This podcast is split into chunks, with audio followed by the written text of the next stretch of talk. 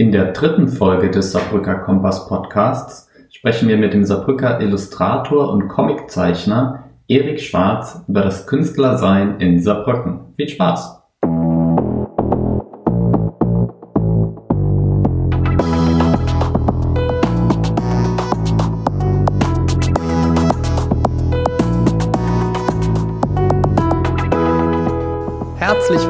Willkommen zum Saarbrücker Kompass Podcast. Wir reden hier mit spannenden Gästen über Saarbrücken. Wir sind Marcel und Viktoria und jetzt geht's los. Hallo und herzlich willkommen bei der x-ten Folge Saarbrücker Kompass Podcast. Ich weiß es gerade gar nicht so genau.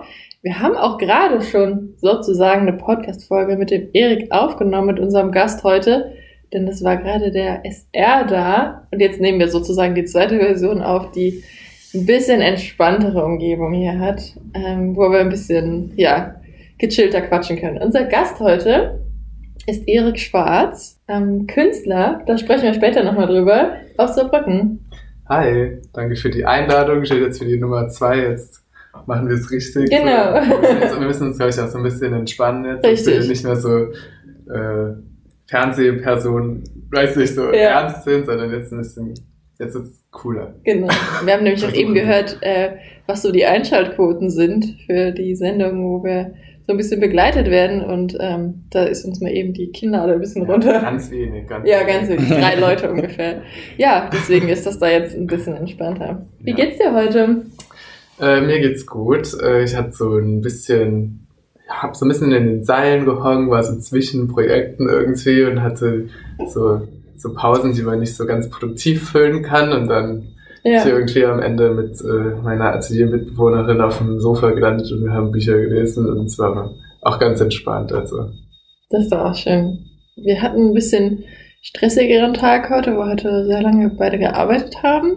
Aber jetzt freuen wir uns umso sehr, umso mehr und wir nutzen das auch gerne so als ähm, lockeres Gespräch und nicht als Arbeit oder ja, das ist jetzt auch so. Aber ich finde es trotzdem irgendwie krass, dass ihr das so ähm, alles neben eurer Arbeit so aufzieht, weil ich mache ja auch viel mit Instagram und so. Mhm. Das ist ja schon echt auch Arbeit und für mich ist es mittlerweile echt Teil meiner Arbeit und ich sehe das auch als Arbeit und deshalb von euch sozusagen, so, wir machen das aber jetzt so neben unserem Job einfach noch so Ja. Weil wir Bock drauf haben, ist schon, also schon cool. Also schon Respekt, sag ich mal so.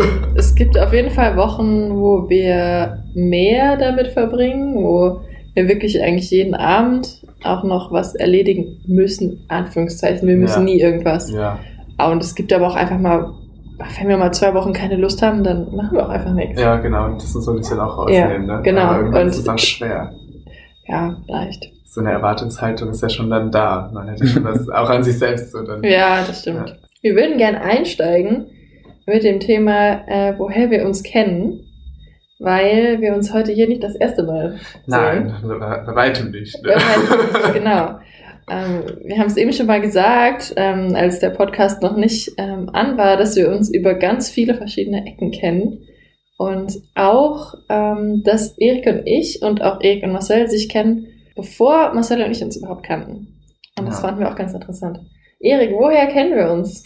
Ja, also Victoria kenne ich aus der Schule. Wir waren zusammen auf dem wunderbaren Gymnasium am Roten Bühl Richtig? und sind dann so in der Oberstufe aneinander geraten quasi. Ne? Und äh, haben uns dann aber auch nach der Schulzeit erstmal wieder eine Weile so aus den Augen verloren, Ja. sage ich mal, nicht so viel miteinander zu tun gehabt und dann jetzt eigentlich über Instagram nochmal, äh, wo wir uns gegenseitig so gefolgt haben und wieder Kontakt hergestellt haben. Und mir ist aber als letztes zum Beispiel auch noch eine ähm, äh, andere Verbindung aufgefallen, nämlich die äh, Michelle Schmidt ist Ja. meine engste, älteste äh, Grundschulfreundin und die hat irgendwie dann zwischenzeitlich in deiner Wohnung Ja. übernommen und äh, ja, das habe ich zusammen studiert, also ja, typisch Saarbrücken. Ne? Das stimmt. Also wir waren äh, sozusagen nicht in der gleichen Klasse, aber dann in der Oberstufe ähm, stimmte alles irgendwie ein bisschen ineinander und dann hatten wir, meine ich, einen Deutsch-Grundkurs miteinander und wir hatten auch die gleiche Kunstlehrerin, wobei du halt schon immer ein bisschen mehr begabter warst als ich. ja. Kunstneigungskurs. Ja. Genau, aber wir waren trotzdem irgendwie ein Kurs. Ich weiß nicht genau, wie sich Ja. das ähm, gestaltet hat. Hatten wir noch irgendwas zusammen? Ich bin mir nicht mehr sicher. Mathe? Hast du Mathe gesagt? Hatten wir nicht Mathe zusammen? Ein Grundkurs? Nee, nee, oh, ein E-Kurs. Ja. Oh, da habe ich irgendwann versagt, ja. Und ich Und kann. Englisch hatten wir auch zusammen. Ach Ja, ja, wir hatten fast alles zusammen. ach witzig. Ja. Ja, jetzt wo du es sagst. Deswegen stelle ich auch eine Frage, weil ich irgendwie dachte, kann das eigentlich sein, dass wir nur einen Kurs zusammen hatten? Ja. Ja. Ich erinnere mich, dass wir zusammen Faust gelesen haben. fast alles zusammen. Ja. Nicht vielleicht sogar noch Sport zusammen? Bei der Frau Schley? Ja, Ja, siehst du, ich, wir hatten wirklich, wir waren eine der, der Paarungen, die wir Ja. fast alles zusammen hatten. witzig. Ja. Okay. Ja, also da ist auf jeden Fall schon eine intensive Verbindung, Ja, ja. was das angeht. Ähm, ja, Marcel, wie haben wir uns kennengelernt? Du hast nachgerechnet. Ich habe Erik kennengelernt vor mittlerweile sechs Jahren, 2015. Und zwar nicht in Saarbrücken, sondern wir haben uns zum ersten Mal gesehen an der bretonischen Küste. Uff. das klingt gut. äh, weil wir waren beide auf einer Segel- und Surfexkursion vom Hochschulsport der Universität des Saarlandes, äh, die in die Bretagne ging. Und Erik war dort, ich war dort. Ganz ähm, viele Sportstudenten. und ganz, Studenten. genau, viele Sportstudenten. und wir sind zehn Tage, haben wir Segeln, Windsurfen gelernt äh, und Katamaran fahren und hatten eine gute Zeit und haben uns ganz gut verstanden, hatten den einen oder anderen lustigen Abend zusammen Ja. äh, und äh, haben dann festgestellt, wie das so ist in Saarbrücken, dass wir gegenüber voneinander wohnen in der Kaiserstraße. Erik mit seinem Bruder in legendären K8-Wohnungen ja. und ich direkt über dem Kami Express. ja, Und wir konnten uns mehr oder weniger über die Saarbankgleise hinweg in die Wohnung schauen, so dass man öfter mal besser den Vorhang zugezogen hat. Ähm, ja, und äh, so läuft man sich dann, also, wenn man sich dann kennt in Saarbrücken, läuft man sich ja immer wieder über den Weg, egal ob auf irgendeiner Party oder in der Stadt. Und ähm, ab dem Zeitpunkt bin ich auch äh, dir, Erik, dann auf deinem Künstlerkanal gefolgt und habe deine Comics verfolgt. Dazu gleich mehr. Und äh, ja, deswegen sind wir auch heute hier, weil wir uns einfach kennen und du ja, unser Brücker bist, den man mal kennenlernen sollte. Als Laie, Erik, äh, würde ich, sage ich immer allen, ja, Erik, der ist Künstler. Aber es gibt, glaube ich, zu dem Begriff Künstler viel mehr Nuancen, als man als Laie feststellt. Ähm, wie würdest du dich selbst beschreiben oder wie würdest du deine eigene Tätigkeit als Künstler nuancenreicher ausdrücken? Ähm, ja, also das kommt tatsächlich so ein bisschen auf die, äh, aufs Publikum an. Also wenn ich jetzt jemanden fragt, wo ich schon weiß, der kann damit gar nicht so anfangen, dann sage ich auch gerne einfach mal, ja, Künstler und dann fragen die auch gar nicht so viel weiter nach, weil so Künstler. Ähm, aber wenn ich mit Leuten rede, die da so ein bisschen das nachvollziehen können oder denen ich das zutraue, dann sage ich auch Illustrator, weil das eben das ist, womit ich auch mein Geld verdiene, mit Illustrationsaufträgen. Und meine privaten Sachen sind ja eigentlich eher so Comic-Sachen. Also dann sage ich auch manchmal, ich bin Comic-Zeichner oder Autor.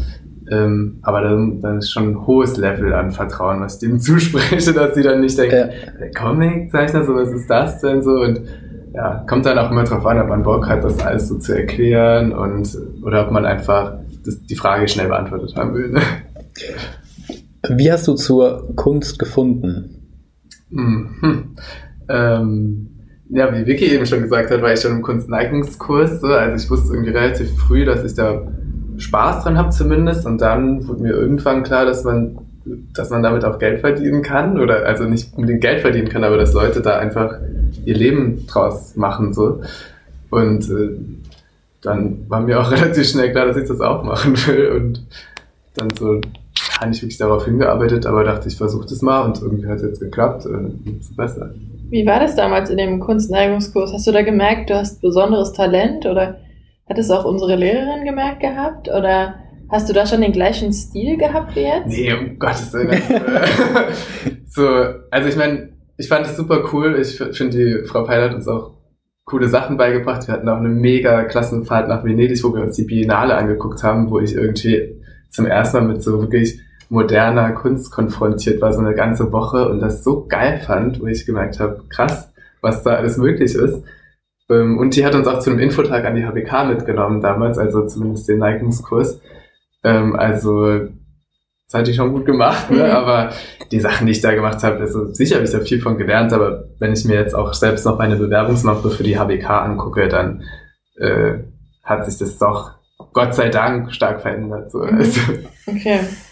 Und wenn wir so über einen bestimmten Stil sprechen, den du als Illustrator oder Künstler hast, ist es so wie eine Handschrift? Hat man das? Oder entwickelt man das und musst du da jeden Morgen wieder reinfinden? Oder ist das jetzt einfach in dir drin? Hm, Das entwickelt sich und das ist auch ganz äh, wandelbar, glaube ich. Ähm, also zum Beispiel das letzte habe ich noch irgendwas gemacht, wo mich dann irgendjemand gefragt hat, so, "Hä, wie sieht das, sieht gar nicht aus wie das, was du sonst machst, aber irgendwie ist es auch, kann das auch cool sein, weil man will ja irgendwie, sonst langweilig man sich, lang, langweilt man sich irgendwann selber. Ähm, das, was oft so als Stil bezeichnet wird, ist, glaube ich, bei vielen so dieser Wiedererkennungswert, über den man sich eben auch verkaufen kann. Also es gibt ja viele Illustratoren oder Künstler, die eben so einen Stil haben und für den auch gebucht und äh, werden und Aufträge bekommen. Und also das habe ich auf jeden Fall auch und das ist auch cool, aber es ist auch immer wieder cool, mal neue Sachen auszuprobieren. Und ich meine, ich bin auch ja am Anfang von meiner Karriere, insofern habe ich vielleicht auch einfach nur nicht das gefunden, was ich jetzt für immer so mache, aber ich glaube, mein Stil ist schon da, aber so ein fließender Übergang. Ich muss ganz ehrlich sagen, dass ich dich und auch deine Brüder wahnsinnig beneide, weil ihr in verschiedenen Musen so talentiert seid. äh, und ich wollte dir schon länger mal die Frage stellen, äh, woher das kommt. Haben eure Eltern euch da irgendwie besonders gefördert oder ist es wirklich, was man so Talent nennt? Ähm, es kommt auf jeden Fall ein bisschen so von, von Familie her. Also meine Mama hat auch schon immer viel gemalt, so, aber so, also hobbymäßig einfach und das war auch ganz cool. Und mein Papa ist musikalisch und äh, unser Onkel hat uns das Ganze beigebracht mit Gitarre und Bass und äh, Sport haben wir auch super viel gemacht noch von unserem Papa aus und es war, es war, glaube einfach so ein bisschen so, es ging Hauptsache darum, Spaß zu haben Ja, irgendwie. ja. So, das wird uns so ein bisschen beigebracht, so dass man irgendwas machen sollte, wo man Bock drauf hat, was einem sau viel Spaß macht. Und das sind einfach alles Sachen, die super viel Spaß machen. Und das, ja, uns wird das so vermittelt, dass halt, dass man einfach, Hauptsache man findet irgendwas, wo- wo- womit man Spaß hat und, in, und seine Zeit verbringen will, weil das ist so das Wichtigste eigentlich. Ja, ah, das klingt schön. Ja, das sollte man, glaube ich, irgendwie selbst sich beibehalten, falls man mal irgendwie Kinder hat. ja. Wie bist du dann beim Comiczeichen gelandet? Ähm, ja, das ist, war so ein Prozess in der HWK irgendwie. Da sind ja immer, also für die, die jetzt nicht in dem HWK-Umfeld leben, da gibt's jedes Semester andere Kurse, die immer mit irgendwas zu tun haben, äh, die sich die Professoren eben ausdenken oder Professorinnen. Und meine Professorin hatte irgendwann mal einen Kurs zu Gender gemacht, wo es so darum ging, und der war aber ganz frei. Also man konnte machen, was man will. Da gab's Leute, die haben Magazine gemacht, äh, äh, Werbekampagnen und ich wusste die ganze Zeit nichts so mit mir anzufangen und habe dann angefangen, Illustrationen zu machen, wo ich da mit dem Thema gespielt habe und daraus sind dann irgendwie Comics geworden, weil ich gemerkt habe, ich will nicht nur ein Bild zeigen, sondern ich will auch eine kleine Geschichte dazu erzählen, so kleine Szenen zeigen und es waren fast wie so Sketches schon fast, auch in so vier Bildern und dann gibt's da so eine, gab's da so eine, gibt's, gab's eine Comic-Elite an der HWK mit Jonathan Kunst, der da so voll äh, dahinter steht und sich so seine Zöglinge ranzieht und er hat das dann davon mitbekommen, die hat gesagt, du kommst jetzt zu mir hier mit, machst den Comic-Kurs und dann ging das los und ja, dann wird's immer mehr. Vor einigen Jahren hast du angefangen mit einem Daily Downer. Ist es vor einigen Jahren oder vertue ich mich da? Ja, doch, das war ungefähr dann zu der Zeit, als es eben losging mit den Comics. Und Mhm. dann waren wir klar, ich will noch irgendwie jetzt das nach diesem Kurs weiterführen. Und ja, anscheinend war ich da irgendwie gerade schlecht drauf und habe gedacht, jetzt mache ich mal so ganz deprimierte Comics und andere sollten auch schlecht draus sein. Und Daily Ja. Downer war auch ein guter Begriff und ich habe da auch noch gedacht, jetzt, ich bringe die täglich raus, irgendwie was mittlerweile total utopisch ist, irgendwie täglich die Dinger rausballern. Und was ist ein Daily Downer? Ein Daily Downer ist ein vier Panel, also vier Bilder Comic, den ich auf Instagram hochgeladen habe, wo es eben immer so, es sollte so quasi wie Downer sein halt. Irgendwas, wo man so am Ende sagt, so, oh, ja, voll ätzend. Ähm, ja, weiß, ich weiß nicht mehr ganz genau, wie es dazu kam halt, aber irgendwie kam es gut an, ne? So verrückt es auch ist. Ich fand auch, dass es ähm, den Zeitgeist, ge Zeitgeist getroffen hat, so diese Millennial Down sein, nicht so genau Ja, wissen, genau. äh, was geht ab. Und ich finde, das ist jetzt fast noch, also vielleicht ist es einfach auch so ein, so ein Teenage-Ding so. Ich Ja. meine, ich war damals auch 18, das ist auch so eine Zeit, weil ich habe gerade zum Beispiel letztens die Billie Eilish-Doku gesehen und es ist auch so krass, wie deprimiert die alle sind und wie, wie schlecht es denen eingeht, den Teenagern in dem Alter. Und ja. Mhm. Das ist ja auch schon wieder eine andere Generation. Genau. Also vielleicht ist es einfach so eine, so eine schwierige Zeit. ist so eine Findungsphase. Auf jeden Fall kam es gut an, auch nicht nur in meinem Alter, so alle haben das, weil jeder ist mal schlecht drauf, ne? Und das heißt ja nicht, dass man die ganze Zeit schlecht drauf ist. So viele fragen mich das immer so, wow, Erika, warum bist du immer so scheiße drauf in deinen Comics? Und äh, ja, das heißt das ja gar nicht, sondern das, jeder hat ja mal Hochs und mal Tiefs und ja, ich habe mich eben mittlerweile gar nicht mehr so krass, aber am Anfang eben oft auf die Tiefs fokussiert, die irgendwie in vier Bildern darzustellen und ja, es hat halt, ist gut angekommen, weil gerade das ja für viele manchmal schwer ist, in Worte zu fassen oder in Bilder zu fassen und dann äh, war das irgendwie für viele schön zu sehen, ah, guck mal, so kann man es jetzt vielleicht sagen. Ja, und auch schön so relatable halt oft. Genau, ähm, Hashtag relatable. Genau.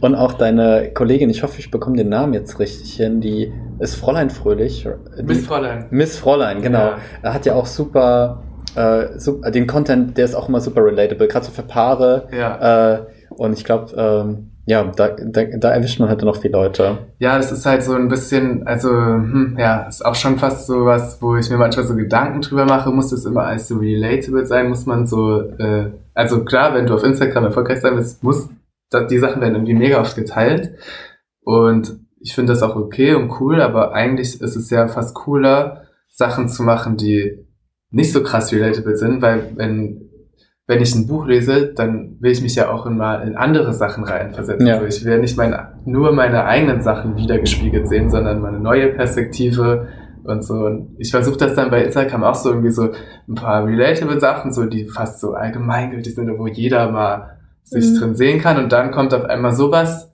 Spezifisches oder so, wo, glaube ich, ganz viele Leute dann so denken so, hä? Was sind das jetzt? So, die entfolgen dann auch mal oder so, aber dann ist es mir das wert, dass man dann denen auch mal was zeigen kann, was sie vielleicht nicht so selber mitbekommen. Welche Rolle spielt Instagram oder Social Media für junge Künstler, junge Künstlerinnen?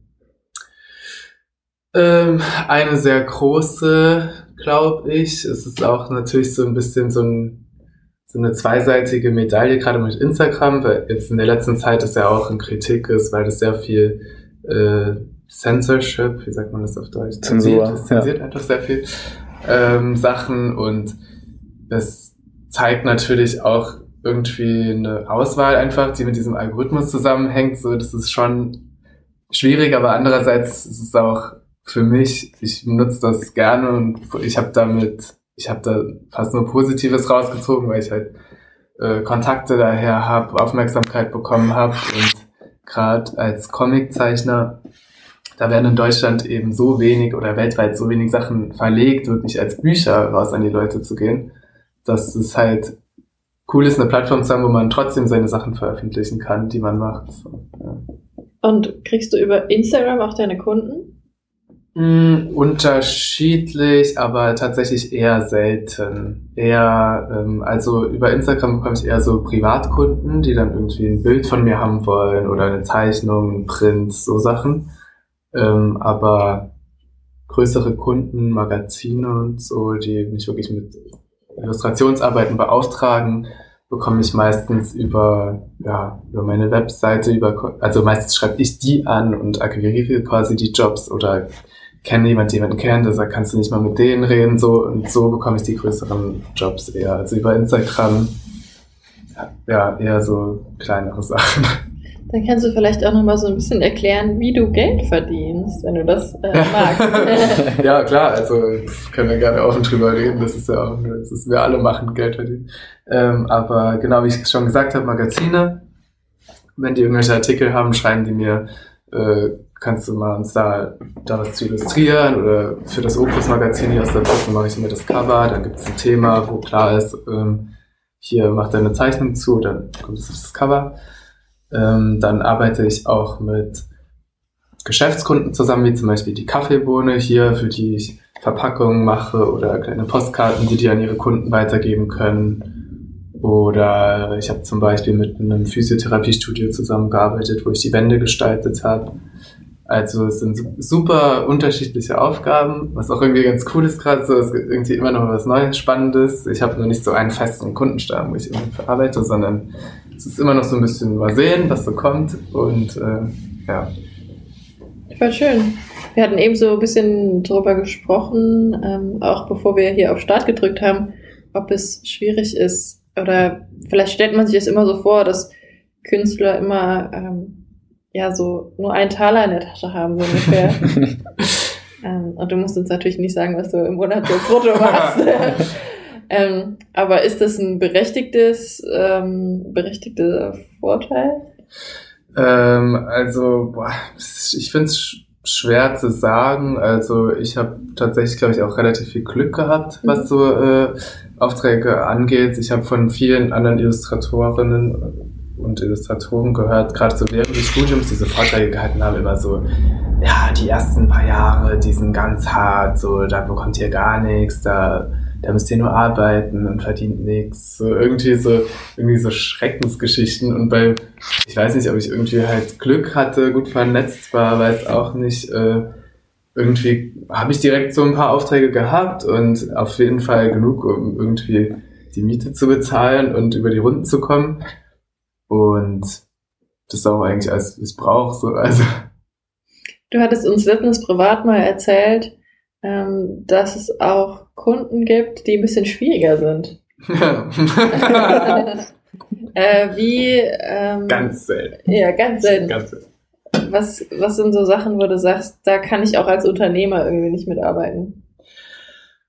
Ja, also als Unternehmer arbeite ich generell sau schlecht irgendwie. Ne? Ich liebe den Job Illustrator, aber diese ganze unternehmerische Seite daran, dass Kunden akquirieren und mit den Kunden umgehen und Rechnungen schreiben und Preise verhandeln und so sind alles Sachen, die mir wirklich keinen Spaß machen. So, ich, ich mir nicht liegen, aber wenn es einem keinen Spaß macht, dann ist es auch, macht es auch nicht so nicht gut so. Aber es gehört natürlich dazu und es muss sein und das sind dann oft so Sachen, die halt anstrengend werden können, wenn man irgendwie nicht auf einer Wellenlänge ist mit dem Kunden. Aber es passiert wirklich selten. Also ich hatte da echt Glück, so meistens allein schon die Tatsache, dass sie mit einem zusammenarbeiten, zeigt ja schon ein bisschen, dass man irgendwie auf einer Wellenlänge ist, weil die müssen ja erstmal auf dich aufmerksam werden, auf dich kommen und irgendwie auch mit dir arbeiten wollen, weil sonst passiert es ja auch nicht. Also es wird ja keiner in die Situation gezwungen, also mhm. es geht schon meistens irgendwie. Aber manchmal ähm, wissen die Kunden nicht so, was sie von dem Illustrator erwarten sollten oder und dann ist es einfach, muss man muss man den manchmal noch so ein bisschen beibringen, vielleicht, was, was mein Job ist. Vielleicht so, was, sie, was ich mache und was sie nicht machen müssen. Du hast eben gesagt, dass du an, in Saarbrücken an der HBK studiert hast. Vielleicht kannst du mal kurz erzählen, wie das Studium war, wie das so aufgebaut war und ob es dir gefallen hat oder nicht.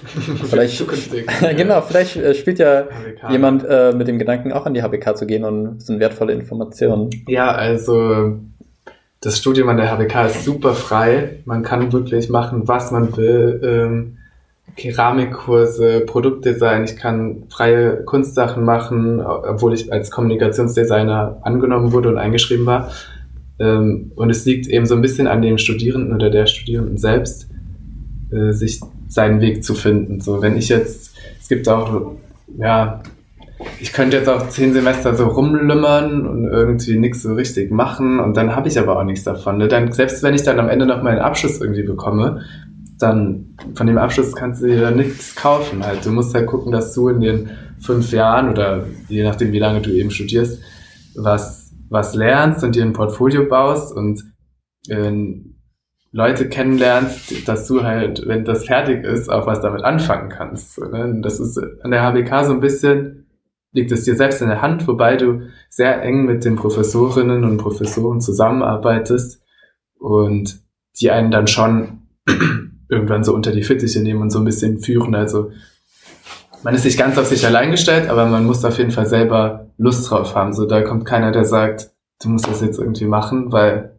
musst du nicht halt. Das heißt, man muss so parallel zum Studium vor Ort sich selbst als Künstler oder Künstlerin so ein bisschen finden und auch den eigenen Antrieb einfach haben. Ja, dafür, ja und dafür ist die HBK eben perfekt, weil du kannst so viele Sachen machen und da gibt es von jedem Gebiet irgendwie Leute, die auch Ahnung davon haben oder selbst wenn nicht, dann kennen die Leute, die, an die sie sich bringen können. Das heißt, du hast eigentlich alle Möglichkeiten. Du musst aber halt die ausschöpfen. Wenn du den ganzen Tag zu Hause sitzt in deinem Zimmer und irgendwie dann nicht Bock drauf hast, da mitzuspielen, dann funktioniert es nicht. Ich weiß nicht, wie das jetzt gerade ist, wo jeder ja zu Hause sitzt und irgendwie alles über online funktioniert, aber in meiner Zeit war das schon echt cool, dass so, ja, das war auch ein, eine coole Atmosphäre einfach. Das waren alles Leute, die Bock auf dieselben Sachen hatten wie man selbst und Leute, die auch super coole Sachen gemacht haben und immer noch machen. So. Also hat schon echt Spaß gemacht.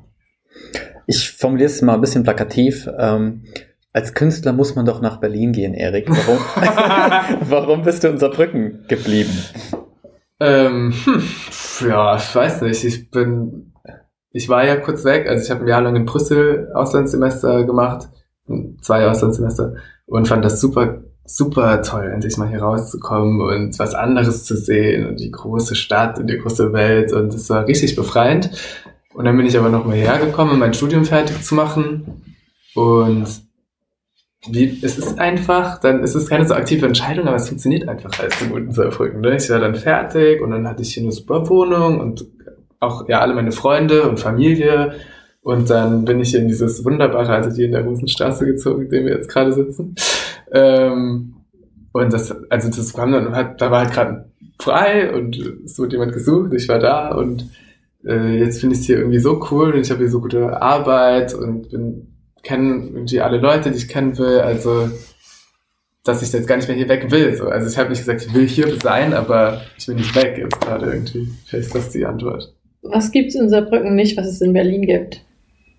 Ich glaube, es gibt in Saarbrücken schon das meiste von Berlin und Berlin ist vielleicht öfters. So in Berlin hast du hunderte Museen und Galerien und alles Mögliche. Und das hast du hier in Saarbrücken schon alles auch, aber vielleicht alles nicht so oft. Äh, hast natürlich aber auch weniger Konkurrenz und findest schneller eine Wohnung, so, wobei ich da auch gerade, ich kann mir das kurz sagen, wenn jemand eine gute Wohnung für eine Zweier-WG kennt, dann schreibt Saarbrücker Kompass. Alles klar. Wir brauchen ein Wohnzimmer und einen Balkon. Mehr nicht. Wir nehmen das mal auf. Ja, ja aber ansonsten, ich meine, ich weiß nicht, ich bin gerne in Berlin zu Besuch, aber ja, zieht es jetzt nicht so krass dahin, dass ich sage, ich müsste da wohnen, Mhm. leben. Okay, alles klar. Wir machen aus diesem Podcast zwei Teile. Und ich würde sagen, mit Teil 1 ähm, würden wir jetzt gleich mal beenden. Und Teil 2 als kleine Vorausschau ähm, wird darum gehen, dass wir ein gemeinsames Projekt gemacht haben. Und wer da zuhören möchte, der schaltet auch bei Teil 2 Schaltet ein. ein. Genau. Also bis gleich und danke für den ersten Teil schon mal. Vielen Dank fürs Zuhören. Wir freuen uns, dass ihr beim Saarbrücker Kompass Podcast wieder eingeschaltet habt und bis zum nächsten Mal. Schaut gerne nochmal auf Instagram vorbei, dann verpasst ihr nichts.